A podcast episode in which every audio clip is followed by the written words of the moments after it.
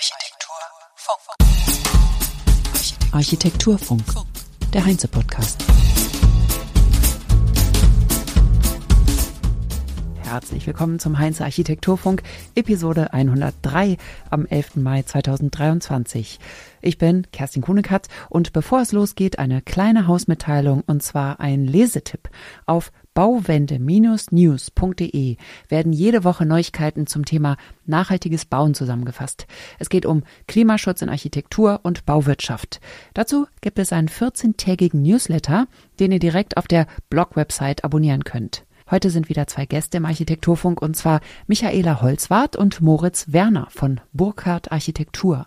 Moritz Werner erläutert eingangs, wie und wo das Büro agiert. Los geht's ein Büro, das gegründet wurde in Basel, in der Schweiz. Und äh, es gibt dort auch nochmal verschiedene Bereiche, die abgedeckt werden, eben Architektur und Generalplanung, so im großen Bereich Architektur. Ähm, dann Burkhardt Entwicklung, ähm, wo tatsächlich auch Projekte in eigener Sache investiert und entwickelt werden. Und dann gibt es auch nochmal einen dritten Bereich, dritte Sparte, ähm, Burkhardt Immobilien, wo es um Immobilienverwaltung und Bewirtschaftung geht. Aber wir sind aus dem Berliner Büro, Burkhardt Architektur Berlin. Wir machen Architektur, wir sind ein Architekturbüro. Ah ja. ja. Also ihr seid beide aus dem Büro Berlin. Wie viele Mitarbeiter habt ihr da? Wir haben derzeit circa 50 Mitarbeiter in, in Berlin, Berlin allein. Genau, ah, ja. wir sind ziemlich oh. gewachsen in der ja. letzten Zeit. Genau, vom Berliner Standort. Und dieses Entwicklersein, das ist jetzt sozusagen nicht für euren Standort der Fall, aber insgesamt ist das, was äh, Burkhardt auch ein bisschen freier macht wahrscheinlich in der Art äh, zu handeln. Ich höre das in letzter Zeit immer öfter, wenn ähm, Architekten, Architektinnen wirklich ein bisschen mehr äh, mitbestimmen wollen oder viel mehr mitbestimmen wollen, dass sie selber Entwickler, Entwicklerin werden. Ja. Das ist ein ganz, gute, ganz gutes äh, Geschäftsmodell. Also das ist total spannend. Wir haben dazu auch äh, in Berlin einen Vortrag bekommen, also von der Entwicklungssparte aus Basel. Die sitzen in Basel auch, äh, wo auch das, der Hauptsitz ist von Burkhardt. Und das ist von daher eben sehr spannend, wie du sagst, dass man sich da so ein bisschen freispielt, wenn man ähm, eigene Projekte irgendwie auf die, auf die, auf die Karte bringen kann und ähm, einerseits eigene Interessen, aber auch in der Stadt, also in dem Fall in Basel, sehr viel mitgestalten kann, auch als Architekt und ähm, von der Architektenseite halt vielleicht die Initiative ergreift und nicht aus der nicht den Entwicklern, den klassischen Entwicklern den Markt überlässt, sondern ähm, als Architekturbüro das selbst in die Hand nimmt. Ja, das ist ein sehr schöner und sehr spannender Weg. Ja, bisher äh, ist es eben so, dass Burkhardt Entwicklungen eben ähm, hauptsächlich mit dem Basler Standort zusammenarbeitet, aber es ist schon geplant, dass es in Zukunft auch mit dem Berliner Standort funktionieren wird. Also standortübergreifend arbeiten wir ja sowieso. Ja. Und wir haben auch teilweise Austausch von unseren Mitarbeitern. Momentan ist gerade jemand von unserem Standort dort zum Praktikum. Also sehr spannende Geschichte. Ja, auch für die, die da arbeiten, wenn sie jung sind und viel Erfahrung machen wollen, um den Standort auch, auch mal wechseln zu können, ist natürlich genau. super. Und es ist eine Aktiengesellschaft, was ja auch außergewöhnlich ist. Das stimmt, aber das ist in der Schweiz gar nicht so ungewöhnlich. Ah, okay. Also viele Büros in der Schweiz sind AGs und das ist tatsächlich auch so ein Schweizer Modell, würde ich fast sagen. Sind die Mitarbeiter Inhaber der Aktien oder sind es tatsächlich auch äußere? Weil ich hab, wir hatten auch hier im Architekturfunk schon ein Architekturbüro, das auch Aktiengesellschaft ist und die hatten die Regelung, dass nur Mitarbeiteraktien ha haben können. Klar geregelt, auch ab 67 wird das wiederum abgegeben. Wie ist das in der Schweiz? Ja, da wir in Berlin eben eine klassische GmbH sind, da gibt es ah, ja. das gar nicht ist, da wissen wir die Regelung jetzt auch nicht ganz ah, okay. genau, aber ich würde fast sagen, das ist so Mitarbeiter ähm, gebunden auch ja. eigentlich. Also so kenne ich das aus der Schweiz auch. Ja. Okay, also es gibt acht Standorte: Basel, Bern, Genf, Lausanne, Zürich, Berlin, Grenzach und Stuttgart. Richtig. Und die Projekte reichen von Lernzentren, Krankenhäusern, Firmensitzen bis zu Wohnungen. Also es ist eigentlich das äh, gesamte Gebäudekategorienportfolio abgebildet in eurer Arbeit. An welchen Projekten habt ihr mitgewirkt? Bei mir ist es so, ich habe mich so ein bisschen spezialisiert auf Bauen im Bestand. Ich bin jetzt seit sechs Jahren bei Burkhardt in Berlin Und es waren bisher ausschließlich Projekte im Bestand, zusätzlich aber auch Laborbau und Forschungsgebäude. Und das ist auch so ein bisschen unser Schwerpunkt in Berlin eigentlich. Also Wohnungsbau wird hauptsächlich in der Schweiz gemacht, noch, soll aber bei uns auch mehr kommen, aber eben Forschung, Bildung, Wissenschaft ist so äh, in Berlin unser Schwerpunkt. Und du, Moritz? Ich bin auch äh, momentan im Forschungsbau tätig ähm, fürs Max Planck äh, bin ich gerade dabei, ein Projekt zu bearbeiten. Und ich mache ansonsten bin ich so im Bereich Gestaltung äh, in der Ausführungsplanung tätig in verschiedenen Projekten. Aber tatsächlich unser Fokus ist, wie Michaela schon gesagt hat, eben an dem ja, Forschungs-, Bildungsbau und äh, Verwaltungsbau in Berlin mhm. vornehmlich. Ja. Und Du hast jetzt gesagt, Michaela, dass du Bauen im Bestand machst seit sechs Jahren. Wie hat sich das Thema generell verändert in den letzten Jahren in Sachen oder wegen der Klimakrise? Da wird ja sehr viel diskutiert und die Anforderungen ändern sich an Material, Langlebigkeit, Bauen im Bestand wird immer wichtiger. Du hast aber, also vor sechs Jahren war das wahrscheinlich noch gar nicht so präsent. Wie ist das jetzt? Jetzt ist es wahrscheinlich ein großer Vorteil, dass du schon früh angefangen hast mit dem Thema. Ja, das ist richtig, aber die Projekte, an denen ich arbeite, die laufen tatsächlich jetzt auch schon seit mehreren Jahren, so dass wir eigentlich noch in den Regelungen auch teilweise verhaftet sind, die damals halt gültig waren. Also äh, ab einem bestimmten Zeitpunkt ist es natürlich dann auch schwierig umzuschwenken auf andere Materialien. Ich meine, wenn die Kostenschätzung, Kostenberechnung schon mal steht, ist es nicht so einfach. Aber ja, ist natürlich ein schwieriges Thema und ich hoffe auch jetzt hier auf der Bau neue Anregungen zu bekommen und ähm, ja, im Thema Nachhaltigkeit Nachhaltigkeit, das ist ja hier ähm, dieses Jahr natürlich äh, ein ganz, ganz großes Thema hier ja. auf der Baumesse. Und ähm, Anregungen in Bezug auf Material oder auf Bauen im Bestand generell?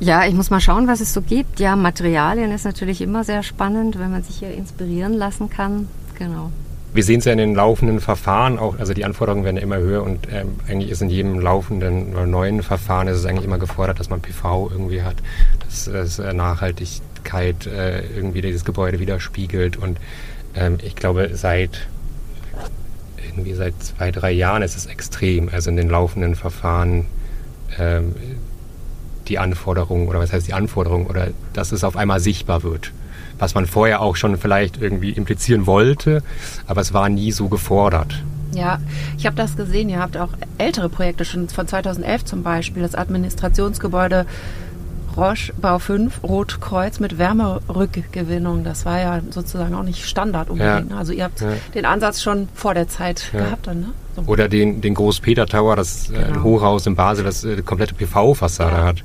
Das ist sehr, sehr früh schon ähm, in der Schweiz irgendwie gepusht worden. Ja. Und äh, ja, wir haben jetzt ein laufendes Projekt auch in Berlin, was einen ähnlichen Ansatz hat. Ähm, wo es tatsächlich auch so war, dass in dem Verfahren das gar nicht so gefordert wurde. Ähm, dann wurde das äh, Projekt gewonnen und jetzt will der Bauherr unbedingt ähm, eine PV-Fassade und äh, jetzt wird da an der PV-Fassade gearbeitet und das ganze Gebäude bekommt eine PV-Fassade. Und warum will er das? Image oder wirklich auch Energie einsparen?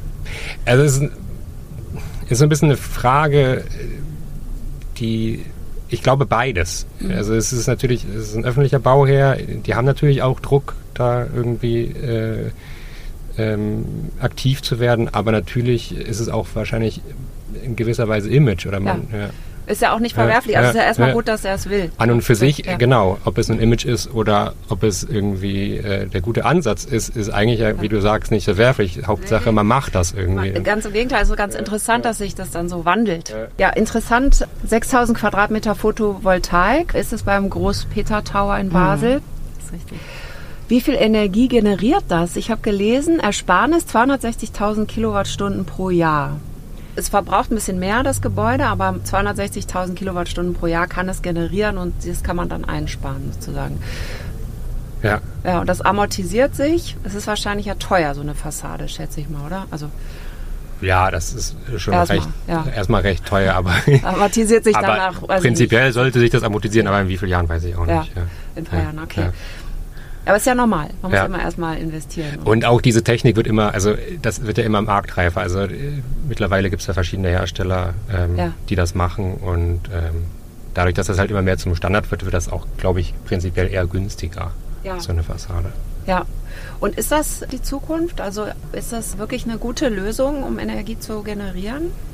Überall Photovoltaik? Es ist eine Lösung, würde ich sagen. Also es ist irgendwie eine von vielen Lösungen. Also irgendwie, man muss ja auch schauen, wie man baut, ähm, dass man vielleicht mit recycelbaren Materialien arbeitet, die graue Energie irgendwie beachtet beim Entwurf schon aber natürlich auch, dass man vielleicht Energie gewinnt im Gebäude. Aber ich glaube, das ist so ein Mix. Also ja. ich glaube, man kann nicht auf eins setzen und sagen, das ist irgendwie jetzt der Weg, sondern wahrscheinlich ist es zum Schluss irgendwie ein Mix aus allem.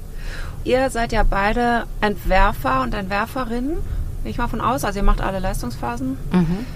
Und mit wem arbeitet ihr zusammen, um eben diese, das Optimum, die vielen verschiedenen Dinge, die man tun kann, eben die Bausteine zusammenzusetzen für die optimale Energiegewinnung, sage ich mal? Welche Disziplinen sind da bei euch im Büro vereint? Im Büro oder von extern? Meinst Entweder oder, also wie es halt ist bei euch, weiß ich ja nicht. Ja, also mittlerweile haben wir äh, tatsächlich an den einzelnen Standorten auch einzelne Mitarbeiter, die sich spezialisieren auf verschiedene Themen.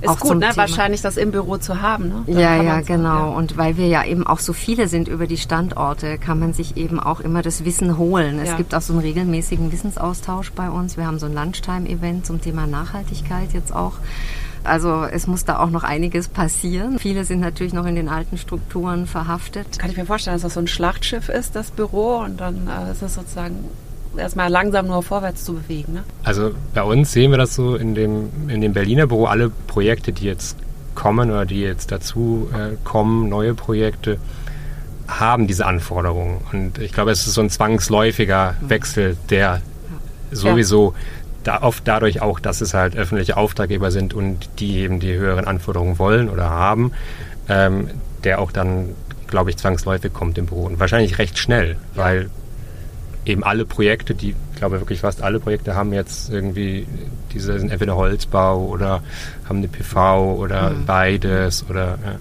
Ist das, kommt das von euch? Müsst ihr die Bauherren noch überzeugen oder kommen die Bauherren mit diesem Wunsch? Macht mir das nachhaltig?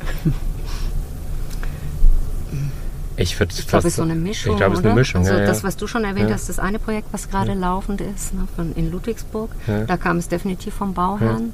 Es ist super. Es war, es war vorher auch ein reiner Holzbau, also oder was heißt ein reiner Holzbau? Äh, kein reiner Holzbau, aber ein Holzbau. Ähm, aber da kam nochmal so als extra. Äh, der Bauherr wollte dann als extra auch nochmal diese PV-Fassade. Ja. Also da, die, die Initiative kam schon aus dem Büro zu sagen, man macht das als Holzbau und dann kam nochmal das rum drauf motiviert euch das wiederum beim nächsten Bauherrn dann auch zu sagen, äh, guck mal, wir haben das und das gemacht, das können wir bei dir auch machen und es ist besser. Und Voll. Definitiv. Ja. Man hat ja dann eben auch die Referenzen, auf die man zurückgreifen kann und eben auch das Wissen im Büro, auf das man zurückgreifen kann. Da sieht man wieder, wie wichtig das ist, dass alle Seiten mitmachen. Ne? Also dass man nicht sagt, ja, die Architekten müssen, sondern Industrie, Architektinnen, Architekten, also Planer und Planerinnen plus Bauherren, dieses Dreigespann, die müssen das ja auch gemeinsam voranbringen. Mhm. Seid ihr eher Low-Tech oder High-Tech-Fans? also, ich glaube, in der Planung macht es tatsächlich Sinn, High-Tech zu planen. Also, wir haben jetzt fast, weiß ich nicht, wie viele Projekte, die in 3D oder im BIM laufen. In der Schweiz schon sehr viel länger auch. Und da macht es total Sinn, dass alle irgendwie an einem Modell arbeiten zum Beispiel. Dass man, das vereinfacht die Sache auf jeden Fall.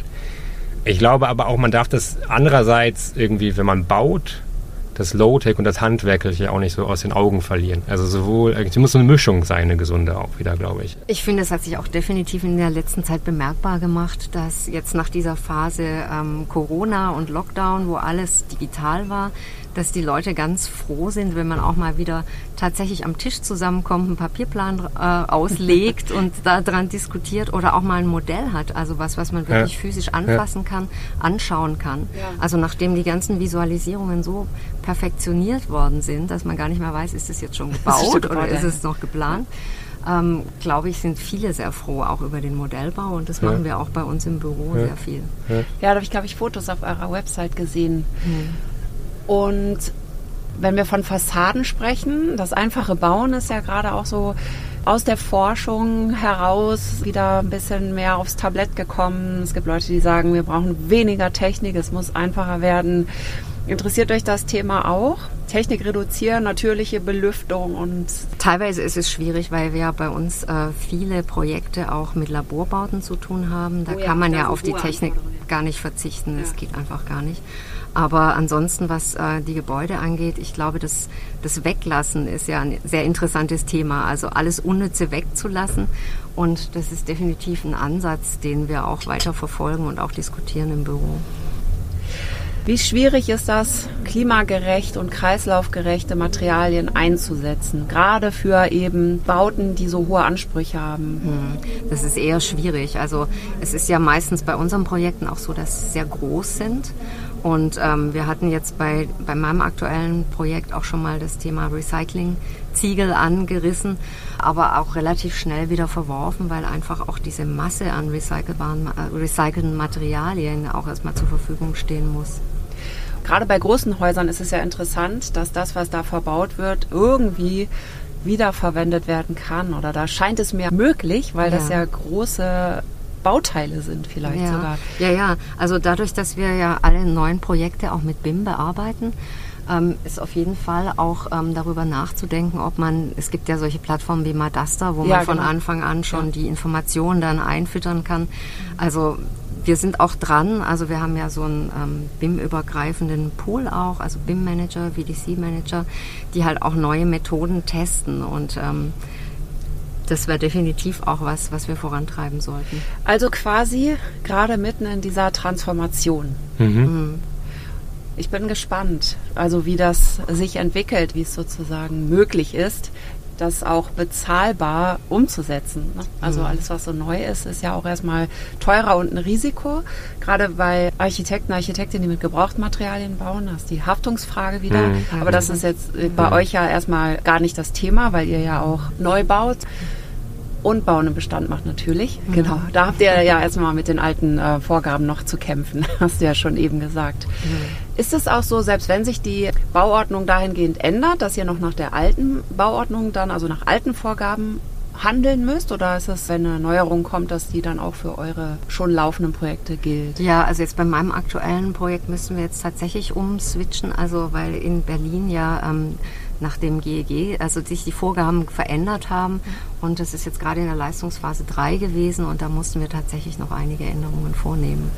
Also die Bauphysik muss dann eben nochmal neu rechnen und schauen, kommt man hin oder muss man größere Veränderungen machen. Wir hatten jetzt da äh, auf dem Dach auch Photovoltaik, was ja jetzt in, in Berlin auch das Gesetz ist, ähm, integriert und sind so eigentlich mit der Berechnung tatsächlich auch ganz gut hingekommen. Also das Gesetz ist, es muss Photovoltaik aufs Dach oder wie? Bei Neubauten in Berlin, ja. Ah, ja. Mhm. Und bei Umbauten aber nicht? Doch, also bei auch. Bauen im Bestand auch. Ich weiß, das ist äh, in der Ziegelstraße, die mussten jetzt ja. auch Photovoltaik aufs Dach. Ja, ja. ja. Also man, ich glaube 30 Prozent der Fläche ja. müsste ich jetzt auch nochmal nachschauen, ja. Schön für die Photovoltaikhersteller. Ja.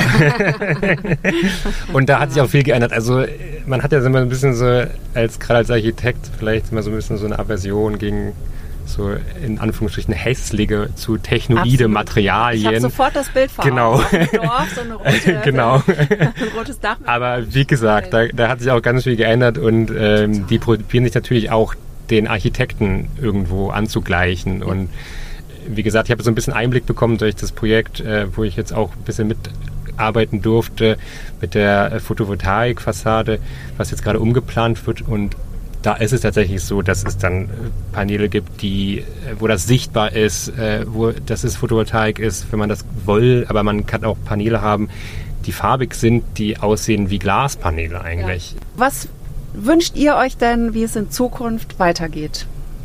Welche Projekte und auch wie die Transformation sich weiterentwickelt?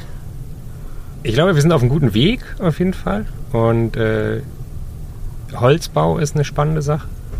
Und äh, ich glaube, da machen wir auch schon viel und äh, diese Mischung, die jedes Projekt irgendwie vielleicht mitbringt, also ob es nun Photovoltaik ist und Holzbau und äh, Wärmerückgewinnung, dass da irgendwo auch alle Planer diesen Ansatz von Anfang an haben, alle Beteiligten, inklusive Bauherrschaft. Und äh, ich glaube, das ist, das ist irgendwie ein schöner, schöner Ausblick und spannend. Was wünschst du dir für dich selber? Michaela, welche Projekte, wie es weitergehen soll. Oder vielleicht ist ja auch alles gerade läuft super gut und dass es so weiterläuft. Kann ja auch sein. Das mhm. ist ja auch eine Möglichkeit. Ja, ich finde ja im Bereich der Vertragsabwicklung, das ist irgendwie ganz spannend für mich im Moment und auch bei uns im Büro haben wir uns sehr viel beschäftigt mit neuen Vertragsmodellen. Also es gibt ja auch aus den USA kommt ja das IPD, ja. IPA wo eben die Vertragspartner von Anfang an zusammenarbeiten und nicht wie in der Vergangenheit oft gegeneinander arbeiten, sondern halt wirklich alle als Team zusammen das Projekt voranbringen wollen, ohne gegenseitige Schuldzuweisungen, sondern wirklich konstruktiv von Anfang an alle zusammensitzen. Das finde ich eine sehr spannende Sache und da wünsche ich mir, dass es in Zukunft auch ähm, häufiger möglich ist. Ja, das wünsche ich euch dann auch, uns allen, sagen wir so, ist ja für alle gut. Und dann danke ich euch ganz herzlich für das Interview. Ja, vielen Dank dir. Vielen Dank, dass wir hier sein durften. Und das war's für heute. Ich möchte noch einmal auf den Heinze Architektur Award 2023 hinweisen. Der ist mit einem Gesamtpreisgeld von 40.000 Euro versehen und gehört damit zu einem der höchst dotierten in Deutschland. Ihr könnt Projekte einreichen, die nicht aus dem Wohnungsbau kommen.